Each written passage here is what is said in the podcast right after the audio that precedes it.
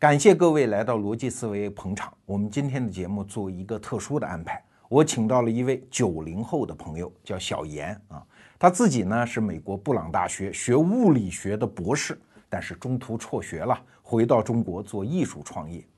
有一次在私下的场合，他跟我讲了一下他眼里的古典音乐，把我给听傻了呀！这么好的内容，值得和逻辑思维的用户分享一下。所以今天的节目，我把位置让给他。好，下面我们就请听小严给我们讲的，怎样才是打开古典音乐的正确姿势。有请小严。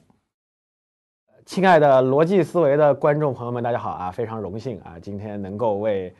罗胖老师过来进行一次代工，诚惶诚恐啊！这个希望大家这个多多担待，讲的不满意的地方求轻黑啊！首先自我介绍一下啊，我叫这个我叫严伯君啊，你们管我叫小严就行了啊。这个小严呢，以前是一个学理论物理的博士啊，就是这跟霍金啊、爱因斯坦那个基本就是一个专业，但是小弟不才啊，这个没有能在科学的道路上继续走下去啊，而是这个。转而投向了艺术的怀抱啊，这个因为艺术才是我的真爱，所以今天呢就来跟大家讲一下啊这个古典音乐的这个问题。这样一个大的领域，经过了几百年的发展，哎，一些这个套路总还是有的啊。这个套路呢，我们说所谓的音乐史，哎，这个音乐的这种技术啊等等，一个音乐分析错综复杂啊，简直就是一团乱麻。哎，你要如果从一本一本书啊去看，我觉得这个是绝对是无头苍蝇乱撞。啊，没有个十几二十年的功力，你是应该是下不来的。哎，可但是呢，那为什么我就能来讲逻辑思维呢？那可不就是我自己有这么一套东西嘛？可以帮大家快速理解，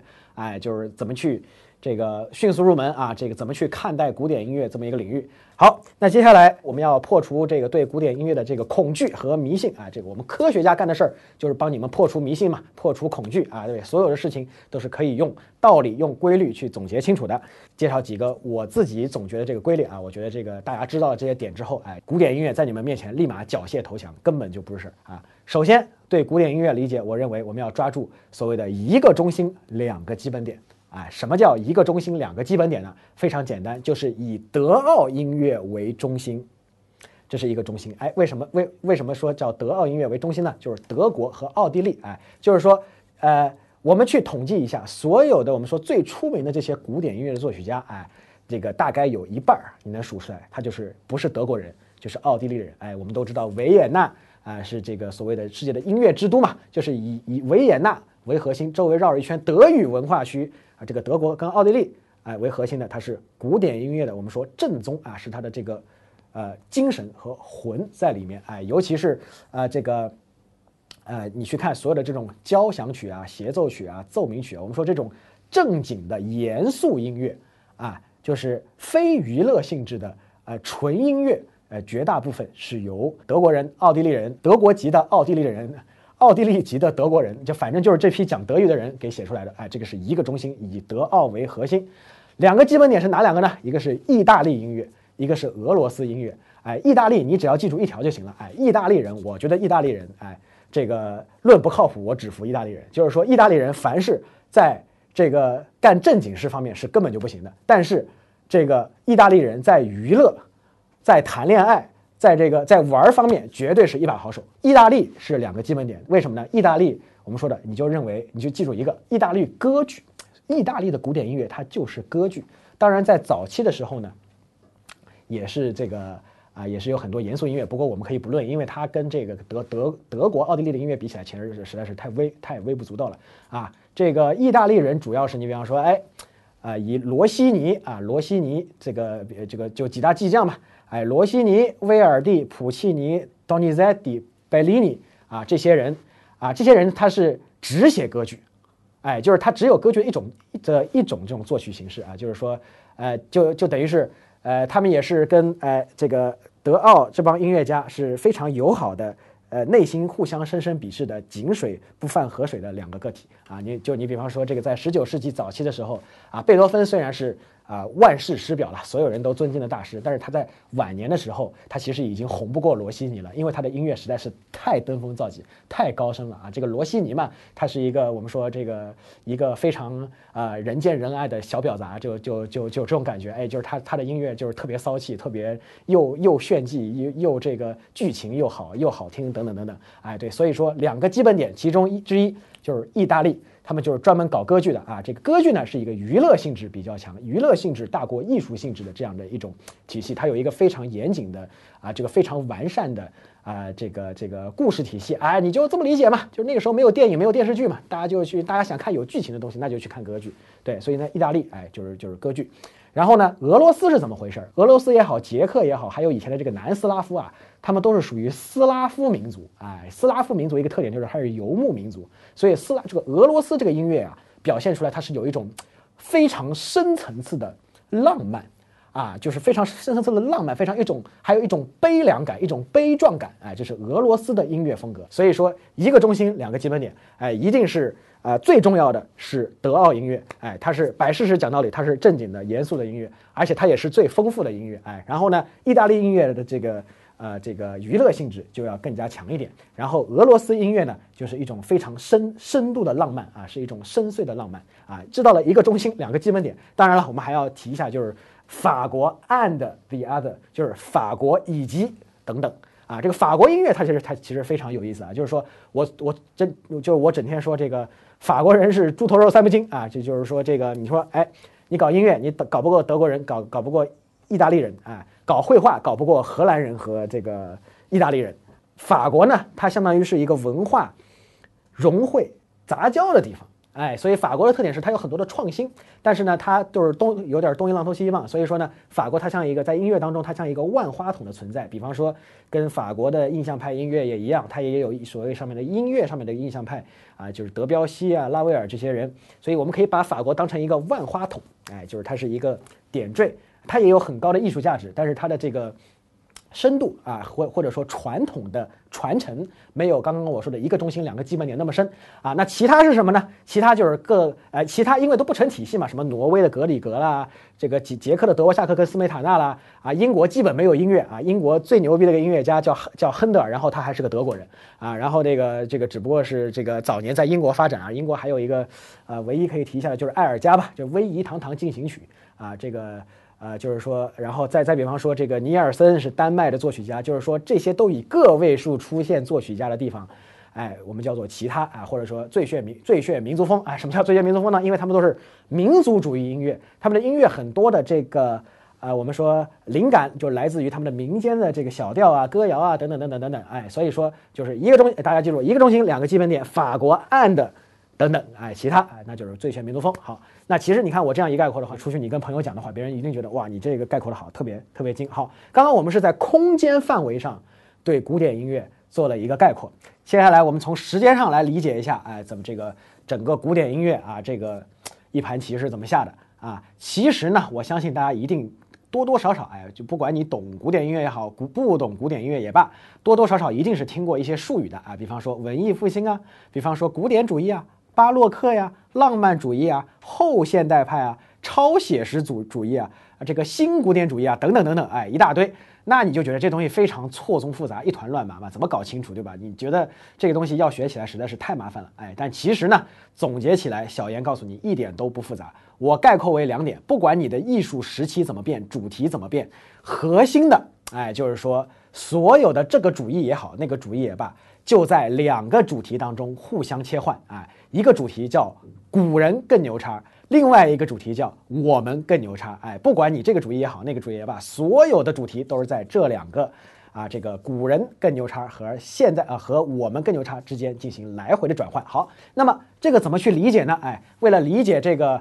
啊，这个这个时期之间的这个转换啊，主题的变换，哎，我们还是要简单的说一下，从这个年代上，它还是有一个划分的，哎，我们一个最简单粗暴的方法，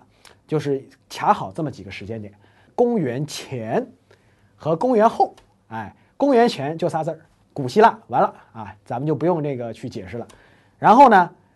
从公元一年，哎，就是大家都知道，这公元是用这个耶稣基督的这个这个生日嘛。接下来我们就可以开始摁快进了，因为中间你都没没有什么好看的，一直快进到哪儿呢？从公元一年一直快进到一四五零年，啊，来到了我们我们来到了文艺复兴，哎，前面这个一千四百多年根本没有什么好看的，为什么呢？因为那个时候人也很穷，整个所有人欧洲生活的欧洲所有人生活的核心就一件事儿，就是死后要上天堂。所以说，所他们所有的生活都是围绕宗教展开的，哎，教权大于一切啊。所以说，这个从公元一年到公元这个一四五零年，没有什么太多好讲，就是这里面没有艺术什么事儿，因为大家都在努力上天堂。哎，里面有什么十字军东征啊，什么那个什么黑死病啊，等等等等。哎，到一四五零年左右呢。就在意大利的，比方说佛罗伦萨、威尼斯，哎，这么几个地方，或者锡耶纳，这这就是这这几个地方，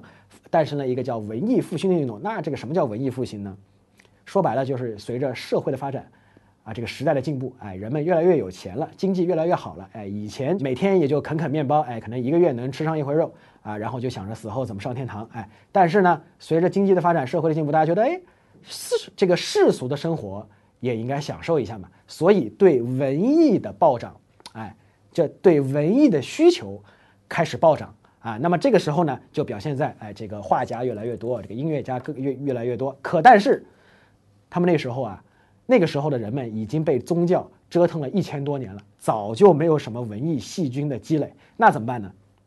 唯一可以参考的这个古人啊，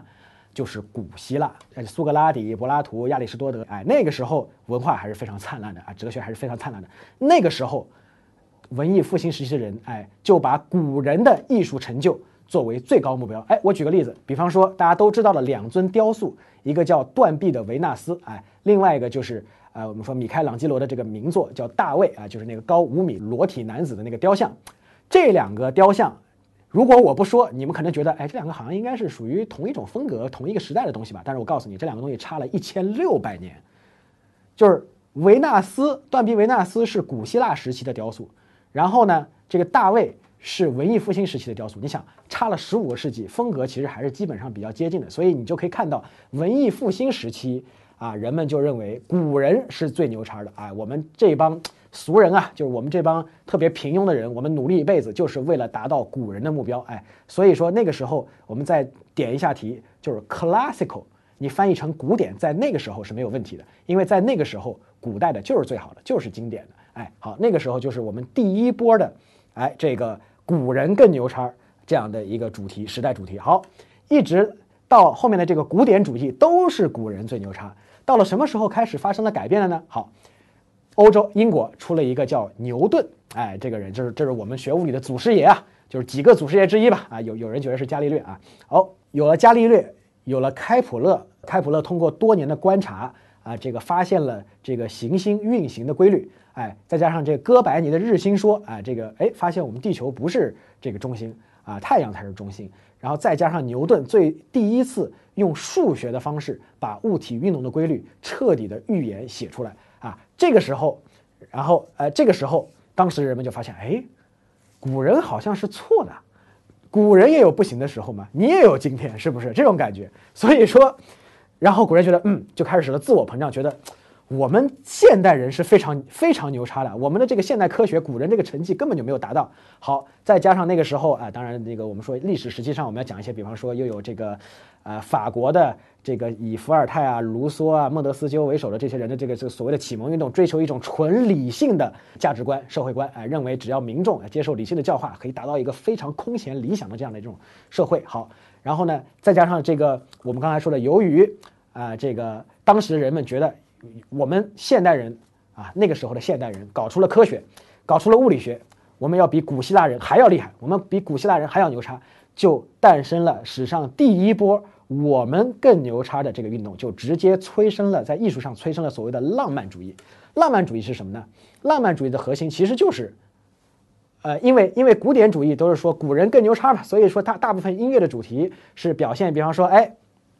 对古人的敬意啊。对上帝的崇拜啊，对一些大的话题的一种宗教的话题啊，或者说社会话题一种高尚的美德的一种赞誉，哎，那个时候你看非常大，对吧？这个非常这个这个这个这个我们说又红又专啊。但是呢，到了浪漫主义，大家觉得我们更应该追求，反正我们都很牛叉了嘛，那我们就要追求自己的感情的表达，我们要追求自我的提升。好，越来越多关于爱情的主题。关于自我的主题，关于自身非常忧郁的主题。哎，就是说音乐上的一个表现，就是说从浪漫主义时期开始，小调的作品就越来越多了。哎，那大调跟小调，其实我这快速讲一下，就是两就是两种不同的这个音乐的这个运行规律。大调的话，给人的感觉是愉快的、光明的。啊，这个非常顺畅的小调的话，给人非常阴郁这样的一种感觉。浪漫主义就是我们说的这个呃第一波的我们更牛叉思潮。可是浪漫主义它也没有折腾多少年，大概到了呃勃拉姆斯这一个大师，他是当时其实一个哎这个社会上普遍觉得你这人做派太老了，就是整天咱们都浪漫主义对不对？咱们都那个现代人都这么牛叉了，你整天还秉承着这种特别古老的这种作曲的方法，特别讲究格式，特别讲究这些。啊，这个规则特别讲究这些这个曲式，哎，你这不是那个老八股吗？可后来，事实证明，勃拉姆斯的这种行动啊，这个催生了直接的一波。他虽然是一个浪漫主义的大师，但是他这个，但是他这个特别古典的作曲方法，又催生出来了新的一波古人更牛叉运动，叫做什么呢？叫做新古典主义。哎，比方说马勒。啊，这波人他都是属于新古典主义啊，然后后来又到了所，然后你再往后看，到了二十世纪啊，到了勋伯格这些人，他觉得他觉得嗯不行，古人已经把所有的能够写的，你交响曲也好啊，就是这种主调音乐该写的都写完了，古人已经牛叉到一定程度了，那我只能玩我就是古人没有玩过的东西，好，那又来了一波这个所谓的无调性音乐，那又是一波到二十世纪中期又是一波我们更牛叉运动啊，那么你们可能要问，我们现在。这个二十一世纪初处在一个什么样的时代呢？啊，我可以告诉你，至少在音乐演奏方面，我们又处在新的一波古人更牛叉的这样的一个时代当中。因为现在你去看所有的这些音乐的录音啊，他们都在追求一种复古的效果，哎，追求一种清新的、淡雅的啊，一种非常有规则的一种更加讲究节奏、节制的这样的一种音乐风格。所以我们现在处在是一个新的在演奏方面，音乐演奏方面处在新的一轮的。古人更牛叉的啊，这个过程当中，所以你看这个，我们总结了一下就非常清楚了。这么多的时代，这么多的主义，其实你根本不用去管它的名字啊，就是说白了就是，你满汉全席吃惯了，你要吃一吃路边小菜嘛。就是一段时间的这个这个这个这个主题多了，那那你肯定是要这个啊换一换啊，就是或者你要总结一下吧，你就是说这就是有两拨人，一拨人就是盲就是盲目的认为，哎，古人是最好的，呃，崇拜就是当了孙子一段时间不行，那我们得自我膨胀一下。哎，膨胀了一段时间之后，又把自己玩坏了，然后又回来说不行，那我们还得再学学古人了。但是每一次古人更牛叉，跟现代人更牛叉，我们来做一个环比的话，其实每一次回到这个主题的时候，它又有它它经过了中间这个我们更牛叉的洗礼之后，它会比之前的古人更牛叉。你也不能说更优秀，但是一定会有更新的东西带给你。哎，这个所以说艺术就是在这两个主题当中，在时间线上。不断的交替进行，不断的去进步，不断的去发展。时间的朋友，二零一六年跨年演讲的门票已经开放预定，关注逻辑思维微信公众号，回复“春茧”二字即可。十二月三十一日，我在深圳春茧等你。好的，刚刚我们从空间上、时间上，哎，都用我的呃，用小严的一套理论啊，这个对。古典音乐啊，这个两百多年间的这个古典音乐做了一个大致的概括啊。现在我们来进行一些局部的放大，看一些微观的啊一些原理是怎么回事啊。刚刚我们说了啊，这个呃整个整个这个古典音乐，古典音乐也好，甚至整个古典艺术啊也好，不管是绘画啊还是什么，就是其他等等的这种艺术类型，都在古人更牛叉和我们更牛叉两个主题当中进行转换，哎。但是如果我们微观来看这个时代的转换，哎，换句话说，从我们物理学的角度上来说，这个动力学，哎，牛顿第二定律，F 等于 ma，这个动力学是怎么，到底怎么一回事？怎么推动这个时代去进步的呢？哎，那其实也很简单，就是说推动时代进步的，那当然是人嘛。那艺术界推动艺术界进步的，那当然是艺术家嘛。音乐界当然是音乐家嘛。那么小严用这样的一套体系，就是我们如果把所有的音乐家，不论是大领域、小领域、大时间尺度、小时间尺度，我们都可以把当时活跃的这批音乐家当做一个班级。那么在这个尺度，在这个班级下，我们一定能找出三个最重要的班干部，分别就是班长、学习委员跟体育委员。哎，接下来呢，那我们就说，在整部音乐史当中，所有的音乐家组成的这个班级当中，这三位。班干部分别是谁呢？分别是巴赫、莫扎特和贝多芬。哎，接下来我先来说一下巴赫。哎，这个巴赫呢是所有班干部当中的班长。班长嘛，大家都知道，就是说在班级里面，哎，这个班主任底下就是他啊，这个大事小事一把抓，哎，所有委员都要听班长的。他基本上是这个班干部这体系，他他是一个缔造者啊。什么叫缔造者这角色呢？就是说巴赫呀，他被人称为是音乐之父。哎，为什么说巴赫是音乐之父呢？因为在巴赫之前，基本没这音乐这回事儿啊，就他还不成个体系。哎，巴赫这个这个处在这个所谓的这个巴洛克时期，哎，他的这个创作非常非常的多啊，他一辈子创作过一千多部作品，记住是一千多部作品，还不是一千多首作品，哎，他这一千多部作品当中有很多是非常大的大部头作品，你比方说。啊，这个马太受难曲，它有所谓的四部受难曲，大家都知道，新约圣经当中啊，不是有四部福音书嘛？啊，所谓的这个马太福音、马可福音、路加福音跟约翰福音四大福音书，哎，这四个人呢，分别是耶稣的四个门徒啊。然后呢，巴赫他是一个非常虔诚的。啊，这个天主教徒，哎，他虔诚不仅表现在这个，呃，他创作方面啊，他还表现在自己的生活作风方面啊。为什么这么说呢？因为巴赫他一辈子他生了二十个孩子，他有两任妻子，第一任妻子呢给他生了七个孩子，然后去世了，然后第二个妻子又给他生了十三个。这个特别就是说，因为天主教嘛，觉得这个怀孕这件事情是这个上帝的旨意嘛，所以是不能避孕的。他除了这个四部福音书啊，每一部福音书都是三个小时以上的。大部头的作品，你说三个小时单曲的话，我们说四分钟一首曲子，那不得五十首曲子，那都得出来了啊！而且它还有很多，不仅这种大部头的这种啊乐队作品啊、合唱作品，比方说 B 出来，它这个 B 小调弥撒也是一个啊这个两个多小时的作品。它不仅数量多，它质量还非常高。它基本把所有能写的乐器、能写的曲式，通通写了个遍。哎，就是说，我们现在看来的很多，在我们现在眼光看来的很多冷门乐器，你比方说，哎，中提琴，啊，这个巴松管、双簧管。这些都是以我们觉得是以配角在管弦乐团里面出现的这些冷门乐器，巴赫也把他们的独奏作品都写了个遍，哎，所以这就导致我们现在这这个音乐学院当中学这些冷门乐器的同学们，他们非常痛苦，因为他们演奏来演奏去就只有巴赫的东西。啊，所以说巴赫他是一个大全能，他什么都行，哎，而且我们说巴赫有多神啊，就是说他作曲平时是是这么做的啊，就是说他是一个管风琴演奏师啊，管风琴就是啊，管风琴我们回头我们。我们又可以单单讲一集，这简直就是一个人类智慧的精华跟结晶啊！它一般来说，这个管风琴你不能把它当做一个乐器，它基本它是一个建筑，因为你是要造教堂或者造音乐厅的时候连着一起造，它有一万多根管子，古代的时候是靠一个水车带动鼓风，然后它能够有这个风琴的声音出现，它有一万多根管子，你想想看，这是多么浩大的一个工程。然后说这个巴赫啊，他去作曲，哎，跑到一个教堂，开始即兴演奏。哎，也不带停，也不带顿，然后就弹弹弹弹弹弹弹，然后两个小时回到家里，把刚刚弹的一字不差，一个音不差，统统抄下来，这一部曲子就编完了。哎，所以说这个巴赫，他首先他是一个非常神的人，最重要最重要的贡献就是说，巴赫把所有的音乐的可能性，通通哎给你挖掘了一遍。这个我打个比方，那那你们一下就清楚了。哎，巴赫之前还有很多作曲家，比方说什么蒙特威尔第啊。这些作曲家呢？为什么他们不是音乐之父？为什么他们在巴赫之前他们不是音乐之父呢？尤其是这个蒙特威尔第这个意大利人，他为什么不是音乐之父呢？按理来说，他是一个世界上第一个被我们说被称为国际化的这个作曲家的人。前面的这些作曲家，他们充其量啊是一个我们说探索者，他们就好像哎去开矿，哎说矿在这儿，哎发现了，你们以后来这儿挖吧。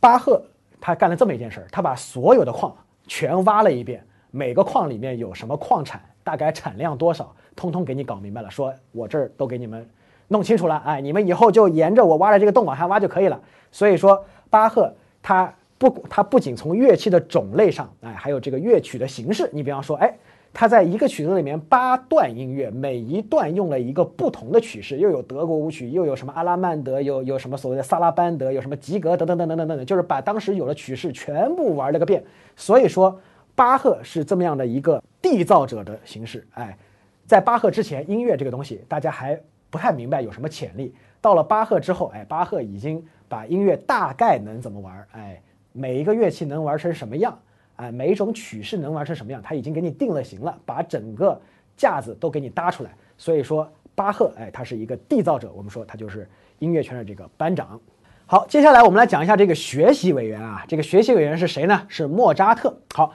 那为什么莫扎特是学习委员呢？首先，我们来说一下这个学习委员他有什么这个特点。首先呢，学习委员管什么？学习委员管学习，对吧？可但是呢，学习委员他不管别人的学习，他只负责自己学习好。哎，所以他对全班的这个平均分啊，基本是没有什么帮助的。他也不会去辅导这个别的同学说你不会做了，你让我帮你做一下。所以说呢，我们说的直直接一点啊，我们说的直接一点，学习委员吧，他是个最不顶用的一个一个班干部啊，他最多起个示范作用，就是说这个学习委员负责自己学习好嘛。所以莫扎特呢，他也是这样的一个人。莫扎特呢，他应该是这个我们说这个星球上啊存在过最天才的这样的一个人。哎，那么可但是呢？天才，他不一定就有贡献，对吧？我们说莫扎特一辈子大大小小做过一千多首曲子，哎，可但是呢，他这一千多首曲子呢，我们说套路感是非常非常深的，哎，就好像，哎，你可以把这个莫扎特当成一个满分学生，就是什么套路，说，哎，立马给我写，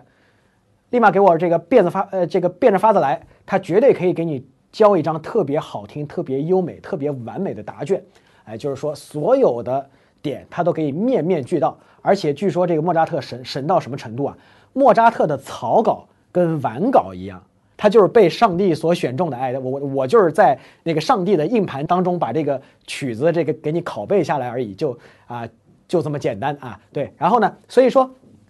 莫扎特他的一辈子他在音乐上的道路实在是太顺畅了，因为他是一个少年天才，据说四岁开始作曲。七岁就写了第一部协奏曲，十一岁第一部交响曲，十二岁第一部歌剧。哎，你跟他比比，啊，这个贝多芬在二十九岁的时候才写出第一部像样的音乐作品，跟他比，那是不是弱爆了？啊，这个莫扎特关于他的神的这个故事特别特别多。就我们一般来说作曲呢，我们知道，呃，一个交响乐团有不同的乐器，我们分不同的声部，所以它的那个总谱啊是拉开来是很多行的。每一行写的是不同乐器的音乐，那我们一般作曲家作曲的这个啊方法是，哎，我先把这个乐器写写一句话出来，好，那我再想一想其他乐器在这个时候它应该是配一个什么样的效果，我再写一行。哎，莫扎特不是，他写作的时候，他在脑子里直接就已经听到了这个曲子，他听第一个音哦，第一个音是什么什么什么什么，哎，小提琴是这个音，中提琴是那个音，大提琴是这个音，所以他第一个音他就已经把所有的乐器全部都写好。所以他是这样垂直的这个作曲的方法去作曲，所以说这是一个非常罕见的天赋。所以说我们再去形容啊，就是莫扎特他是一个满分学生。还有一个原因是，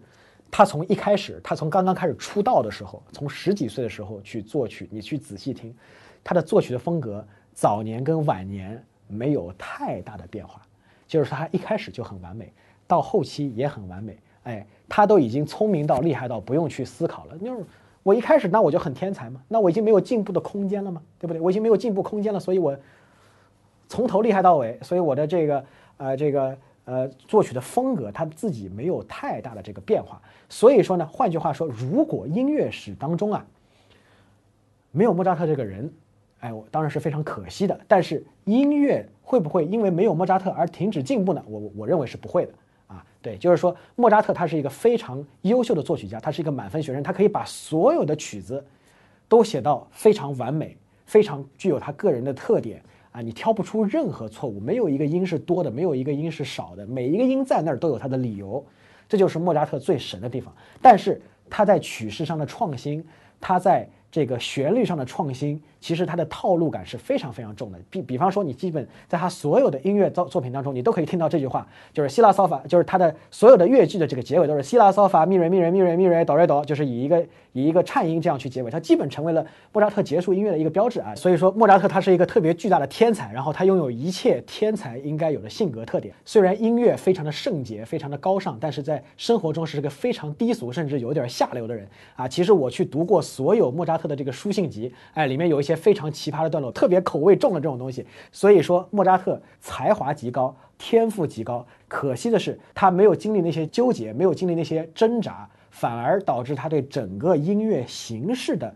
进步并没有产生太大的贡献啊。所以说，他是一个只负责自己学习好的这样的一个学习委员。我们也可以把这样的人理解为经营者，就是他可以在现有的框架之下。把这个框架发挥到极致，发挥到顶点，发挥到好到不能再好。所以说，学习委员、经营者，哎，莫扎特就是这样的样的一个存在。好，接着刚才说啊，我们说这个，如果所有的音乐家他是一个班级啊，上帝就是这个班主任，那么他会选谁当体育委员呢？我觉得这个人一定是贝多芬啊。那为什么贝多芬是体育委员呢？首先，我们来想想看，体育委员有什么特点？呢，首先这个体育委员他肯定是比较好动，哎，这种调皮捣蛋、起哄的事儿也少不了他啊，甚至也是班里的不安定因子。所以说，这个人呢是谁呢？就是他就是贝多芬啊。这个我们或者说贝多芬他是改革者，他是一个革命者。贝多芬呢跟莫扎特比起来，那就是太大器晚成了啊。我我们想想看，这个刚刚说这个莫扎特四岁开始作曲，贝多芬。二十九岁才刚刚做出第一首像样的作品，哎，你想想看，二十九岁搁着莫扎特，那都属于晚期作品。莫扎特三十五岁就去世了，二十九岁属于莫扎特的晚年啊。所以说，这个跟莫扎特比起来，贝多芬那简直就是大器晚成。这个，但是呢，贝多芬的音乐，我个人认为是生命的源泉啊，力量的源泉，跟他的这个个人的这个遭遇啊也非常有关系啊。关于他的故事，我们也听过非常多。这个贝多芬其实是出生在一个比较。啊，我我们说比较屌丝的这么样的一个音乐的家庭，哎，他的父亲是一个宫廷的一个男高音歌唱家，然后他的母亲呢是宫廷乐团的厨师的。女儿，哎，然后呢，就是说，还是就由于他的这个父亲的这个私生活非常的这个混乱，导致贝多芬在娘肚子里的时候就已经被感染了梅毒，所以这个梅毒呢是一直伴随着贝多芬的这个这个一生啊，一直到他死的时候也是跟这个梅毒是分不开关系的。当时呢，就是说，因为这个莫扎特非常红嘛，所以说他父亲也想把贝多芬打造成莫扎特这样的神童。哎，然后呢，就是各种逼他练琴啊，各种打骂呀，然后那个啊，甚至为了混淆视听，还故意把贝多芬的这个年龄报小了两岁。贝多芬是一七七零年出生的，他还对外宣称贝贝多芬是一七七二年出的。贝多芬从小并没有表现出很强的作曲天赋，哎，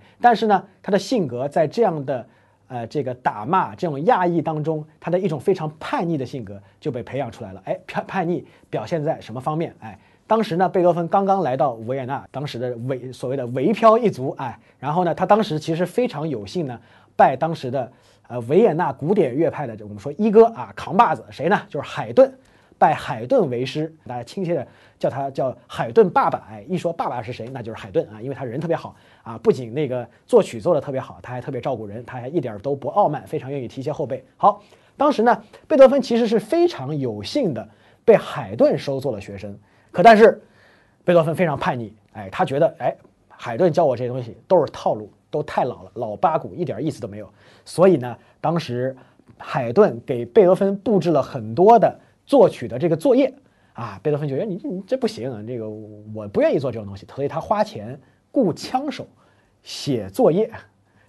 搪塞他的老师海顿，当当然了，后来被海顿发现，所以就扫地出门。可但是呢，这个海顿人还是不错的啊。所以说，贝多芬当时出道大概是二十八九岁的时候，哎，他是以三首这个钢琴三重奏出道，还请海顿去听。海顿还非常善意的指出说：“你这个第三首啊，你先不要发表啊，因为你这个太创新了，这个维也纳人啊。”他们这个品味没有你想象这么高，他们一下接受不了，所以你就看他初出茅庐的时候，他就是不断在向传统挑战啊，在打打打这个传统的脸。再比方说他的第一交响曲，哎，这个第一交响曲也是非常非常有意思的啊，这个它的开头呢是以一个属和弦开头，哎，你们可能不懂什么叫属和弦，我来给你们打一个比方，你们一下就明白了。大家上上学的时候都写过议论文吧？我们一般来说这个议论文的啊这个结构。一般来说，哎，我们先要抛出一个论点，我认为这个东西应该是怎么怎么样的，哎，我先要讲一个论点，然后好，就相当于那音乐当中也是一样的，它一开始你要点题啊，你比方说，哎，叉叉调，比方说 C 大调第一交响曲，那你第一个音从套路上来讲就一定是要 C 大调，因为我是一个 C C 大调交响曲，我要自报家门，我先要讲清楚自己的立意，就是说，哎，我是一个 C 大调交响曲，我第一个音一定是一个 C 大调的一个和声，砰一下，特别稳健。特别稳，好，我这个立意立在这儿了，我再慢慢的展开。哎，贝多芬他不，他一开始来了一个属和弦，属和弦听上去是个什么效果？我们来听一下这个第一交响曲。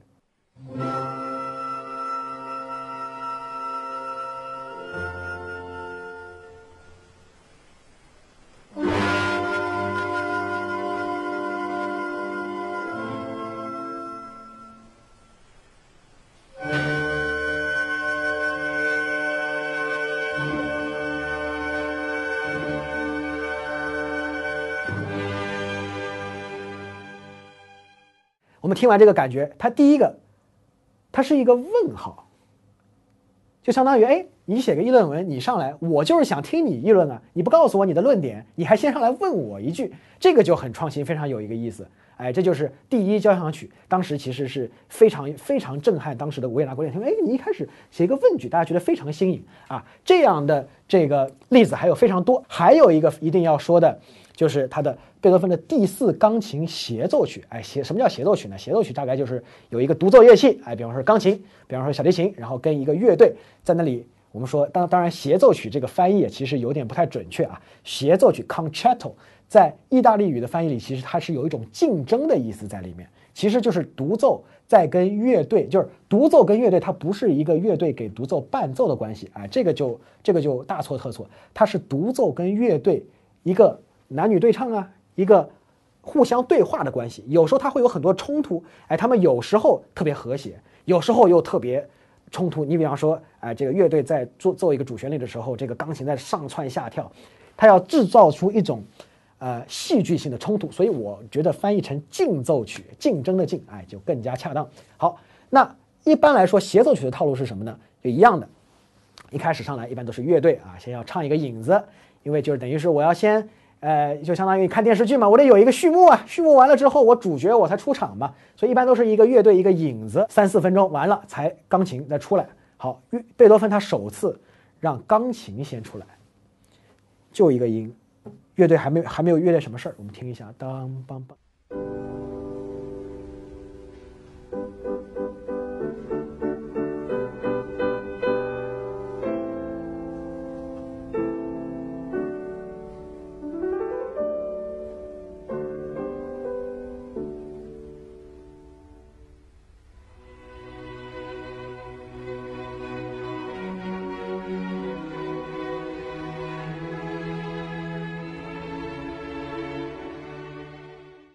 常简单的几个音，然后由钢琴把乐队带出来，这在当时又是一个非常创新的举动，甚至有人认为这首曲子直接预示了浪漫主义拉开帷幕。所以你们去看贝多芬的一生，他可能出版的作品啊，他出版他出版作品只有一百三十五首啊，就是编号到一百三十五，跟莫扎特跟巴赫都没有办法比。但是他的每一部作品基本都是里程碑式的作品，他每一部作品。都在挑战权威，挑战传统，都在创新。所以说他是体育委员嘛，你整天闹事儿嘛，你整天不按套路来嘛，整天推着这个，推着这个时代往前进步。哎，甚至呢，他到晚年的时候，感觉有些用力过猛。什么叫用力过猛呢？他太超前了，超前到别人都觉得，哎，你说这大师是不是耳朵聋了，老眼昏花，写出来这音乐都那么怪呀？啊，所以说当时就是在一八二几年的时候，贝多芬快去世的那段时间，在他晚年的时候，我们刚刚说到了这个一个中心两个基本点的这个罗西尼，哎，是最红的这个骚浪剑啊，这个就是罗西尼旋风席卷欧洲，大家都不太愿意去听贝多芬了，觉得哎，你大师哎牛逼是确确实牛逼，可但是呢，你这曲子怎么就这么怪呢？后来呢，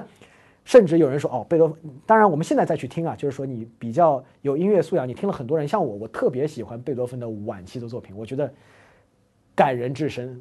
就是登峰造极，甚至因为他太超前了。有人说他晚期的作品启示的不是浪漫主义的作曲家，他启示的是二十世纪一百年后的现代派的作曲家，就他已经完全超越了自己的时间跟空间，去影响自己孙子的孙子的孙子了。哎，大概就是这这感觉。所以说，贝多芬是体育委员，他是一个彻彻底底的改革者。哎，他就是。啊，由于他的这个性格，由于他的命运的遭遇，哎，他也就是要扼住命运咽喉嘛。我就是要让世界给我跪啊！我就是一个革命者，哎，你们这些人通通说的都不对，你们都要让世界听我的声音，而不是让我去迎合世界的品味。这就是贝多芬一个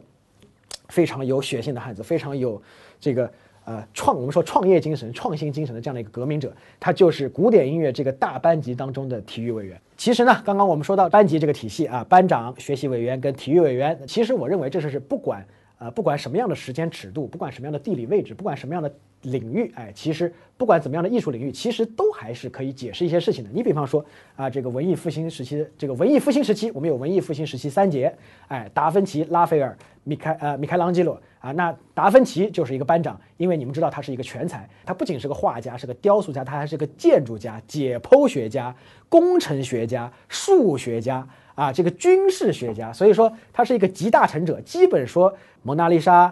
啊，《圣母领报》这个呃《岩间圣母》啊，然后《圣彼得》等等等等，哎，这些都是文艺复兴文艺复兴时期奠基式的作品，哎，所以说。达芬奇是班长，哎，然后拉斐尔呢？拉斐尔他其实对整个文艺复兴艺术的推动并没有起太大作用，他只是画画画的特别好。简单来说，就是更更精确来说，他就是圣母画的特别好。哎，他这个圣母画的这个栩栩如生，特别温柔，特别美丽。哎，这个米开朗基罗那不一样，那他是一个对文艺复兴的风格非常有影响、有推动作用的人。米开朗基罗晚期的一些作品直接推动了巴洛克艺术风格的这个诞生。其他领域你再看一样的，哎，班长、学习委员、体育委员。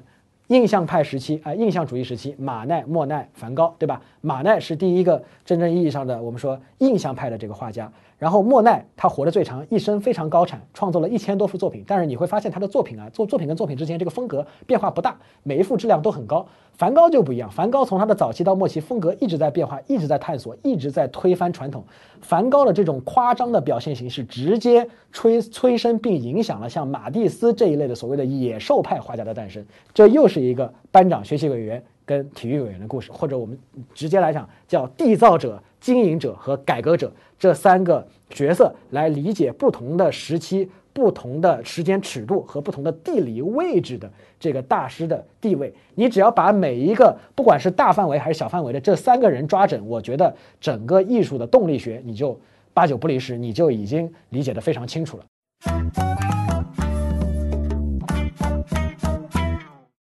我来问一下，你们在生活中有没有一种场景，比方说绝大部分适婚男青年们遇到的问题？哎，我这个朋友他过来跟我说，哎，我这里有两张音乐会的票，哎，你帮我看看这个曲目，哎，这个曲目到底讲了个什么东西？哎，然后你告诉我一下这个曲目应该听什么，有没有一些特别出彩的点？啊，因为我要请一个姑娘啊，这个一块儿去看这个音乐会啊，这姑娘我已经追求好久了，我想在这个姑娘面前啊，展现一下我这个自己的多么有逼格，多么有文化啊，多么有品位，多么有追求。我相信呢，这个其实呢。啊，并不只有我这一位朋友有这样的问题啊，你们可能大家很多人都有这个问题。哎，其实我懂的，你们吧，就是怕这个去音乐会的时候睡着啊，在那个女朋友或者想要追求的女朋友面前丢脸。那为什么会有这种担心呢？因为大家通常都认为古典音乐这个东西啊是非常。高雅啊，其实高雅其实是个非常客气的词啊。大家会音乐，古典音乐这个东西太高冷啊，高冷的甚至有一点无聊啊，担心会在音乐会当中睡着，这样那岂不是丢脸丢大发了吗？那小严在这里告诉你，其实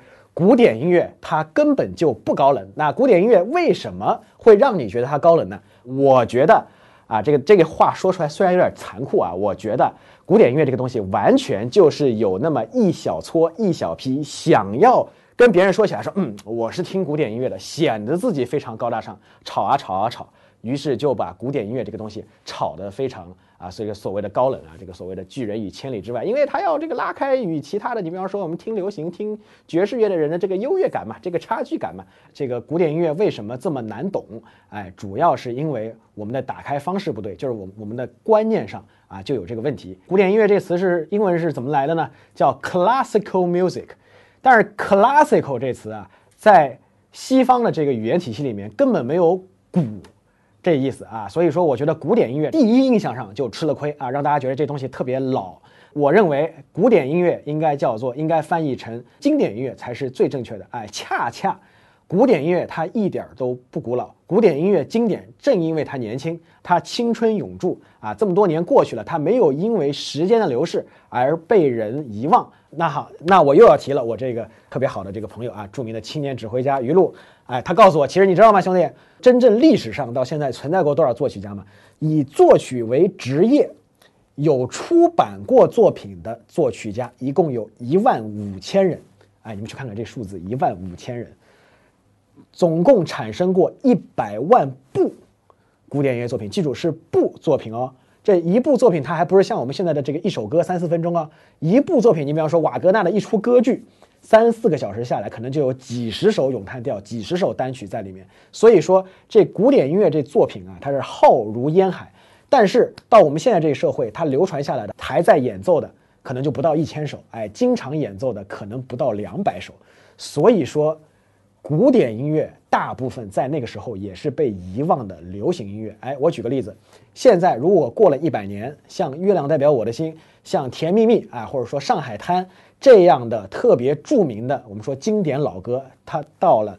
一百年之后，它也是古典音乐。哎，其实我们现在往回看一百年，你比方说，那我们不说一百年吧，七八十年，一九二零年代、三零年代的，我们说这个上海吧，《天涯歌女》啊，像《夜来香》啊。这个呃，这个这个夜上海啊，等等等等，这些当时其实我们都说是上不得台面的，这个夜总会的下九流的这个歌曲，可是到现在，哎，它也被我们这个传唱成为经典啊，已经成为了我们这个时代的经典音乐，甚至是古典音乐。好，大家觉得古典音乐非常高雅，非常高冷，那你们觉得爵士音乐怎么样啊？大家肯定觉得爵士乐，嗯，爵士乐还是非常不错的啊，因为你经常到一个酒吧，你到一个餐厅啊，你都可以看到有人在演奏爵士乐，然后这个爵爵士乐的这个歌手也非常多。基本说，在我们当今的这个社会，爵士乐的这个流行程度应该是不比流行乐、不比摇滚乐啊这个低的。好，小严在这里告诉你们，爵士乐这个东西其实门槛极高。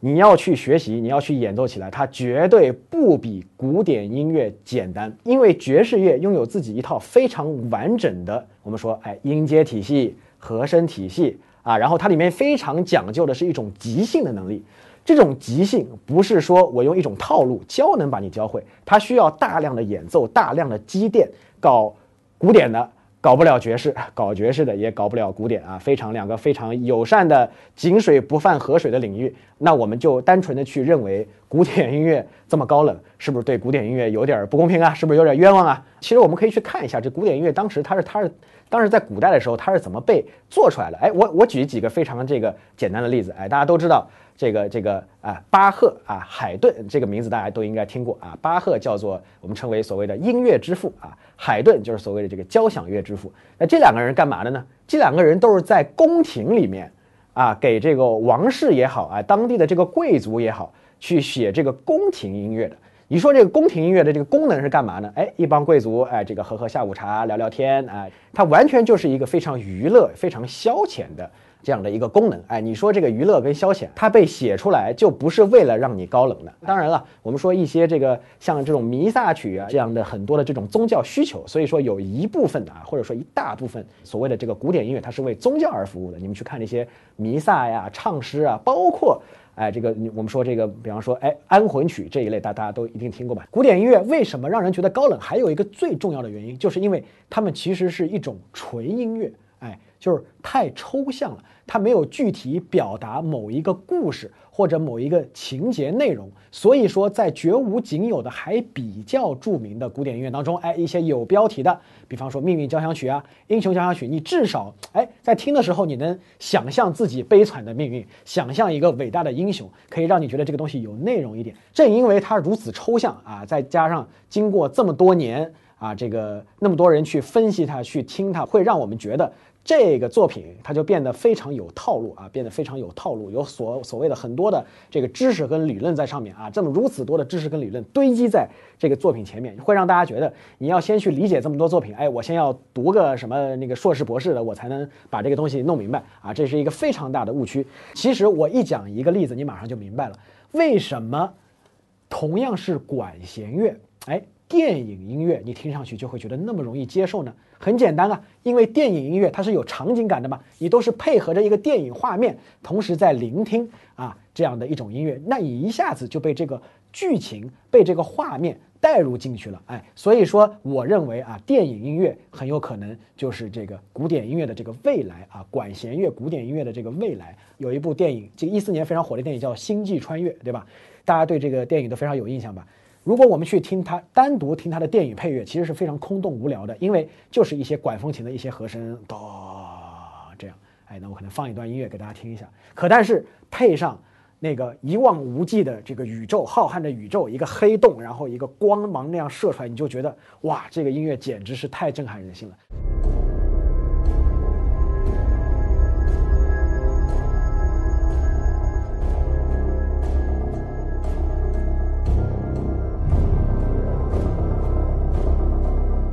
所以说，画面感、场景感对理解音乐、欣赏音乐也是非常非常重要的。哎，这也是为什么大部分的古典音乐会让你觉得很高冷的原因。那么在这里，我给大家发一个小小的福利啊，就是说，哎，我碰，就是我的微博上以前也碰到过这样的粉丝，比方说呢，他说，哎，老师，我要这个结婚了，但是呢，我在我的婚礼上，我又不想放婚礼进行曲这样特别俗的曲子，其他曲子呢，我又不会挑，您能不能帮我挑一下？好。这里既然非常有幸啊，能够接触到逻辑思维的各位粉丝，我小严在这儿就提供一个福利啊，这个屏幕下方是我的微博，你们关注了我的微博之后呢，只要私信给我，你们任何的场景，啊，你说这个结婚也好，啊，这个丧事也行啊。都通通私信给我，我保证挑到大家满意的音乐给到大家。哎，有有私信必回，哎，请大家踊跃关关注我的微博，帮我涨涨粉。前面讲了这么多啊，其实我这个小严想表达观点非常简单，就是说古典音乐这个东西它其实一点都不高冷。哎，然后呢，那我们来，那这个小严再来帮大家树立一个正确的啊音乐观啊。什么叫正确的音乐观呢？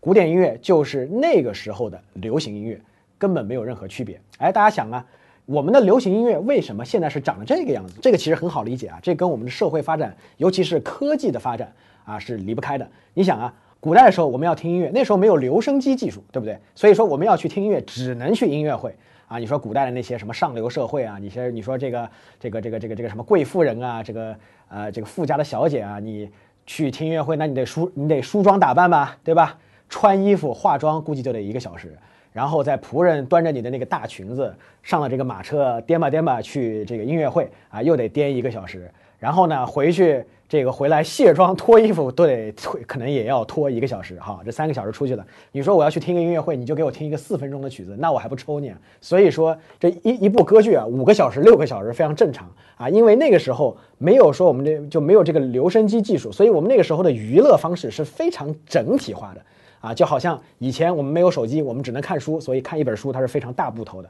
啊。现在我们都碎片化了，我们有这个录音技术，所以我们的流行音乐现在是三四分钟，因为我们的这个人啊，他的这个所谓的 attention span，就是说这个集中精力的时间，他可能就是三四分钟。在古代的时候，由于当时的这个社会环境啊，当时的科技水平是那个样子，所以说我们的古典音乐才会这么长，才会是这样的一种形态。啊，所以说古典音乐在那个年代就是那个时候的流行音乐。呃，我们对古典音乐正确的音乐观呢，我们不要把它过度神化啊，但是呢，也要承认它是这个我们的历史文化的这个瑰宝啊，这它它的经典，它不会随它不会被时间淹没啊，正是因为它的艺术价值，它的这个。啊，对人类的这个启示的价值，哎，最就是最低最低，它的音乐性、它的欣赏性是非常非常强的，哎，所以我们要抱抱着这么一个正确的观点去看待古典音乐，哎，这就正确了，我认为。好的，呃，跟大家闲扯了五十分钟啊，这个我自己讲的也非常尽兴，非常痛快，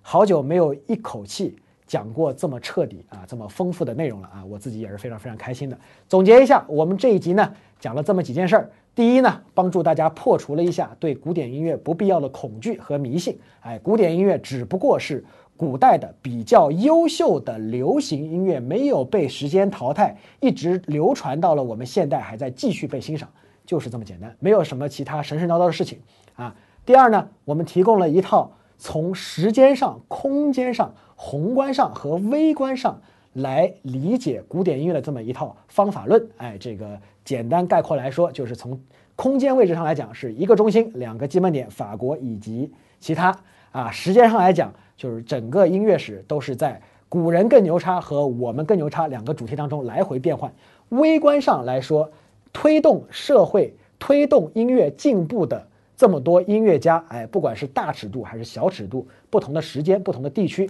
都可以被。如果我们把这些音乐家想象成一个班级，都可以有班长、学习委员。跟体育委员啊这三类的人在推动整个音乐史的进步。好，最最重要的是，古典音乐它确实是一个温暖人心、启迪智慧的这样的一个，这个我们说造福千秋的这么一个好东西。哎，这个小严是非常希望能够跟大家啊以后能有更多的机会啊一块儿去分享啊。我觉得最关键呢，古典音乐是一个打开方式的问题，因为它确实是比较。庞大的啊，相对来说比较错综复杂的一个体系，哎，如果你开始的不好，就容易长歪掉。这个时候特别需要有一个人来帮你哎，把把关，哎，拿捏拿捏，老司机带一带啊，这个给你们一个正确的打开方式。好的，谢谢逻辑思维给我的这次机会，希望以后跟逻辑思维能够有更多的合作啊，帮助大家慢慢打开古典音乐这扇大门。谢谢。好，节目的最后我再出来啰嗦两句，不知道你有没有听说过一个经济学的原理，就是如果守在海边，你反而吃不到最好的海鲜，为啥呢？因为你想啊。便宜的海鲜如果运到内地，那个运费就会加很多，价格不划算嘛。但是高档海鲜就不一样啊，运费在它的总价格里面占据的那个比例是非常低的，所以内地的一些有钱人就会把高档海鲜运走啊。所以你守在海边反而吃不到好的海鲜，这就是空间对于琳琅满目的事物的那个筛选效应。其实筛选效应还出现在第二个因素上。就是时间啊，比如说中国的唐诗吧，现在据日本学者的精确统计啊，唐诗流传下来的大概四万九千多首。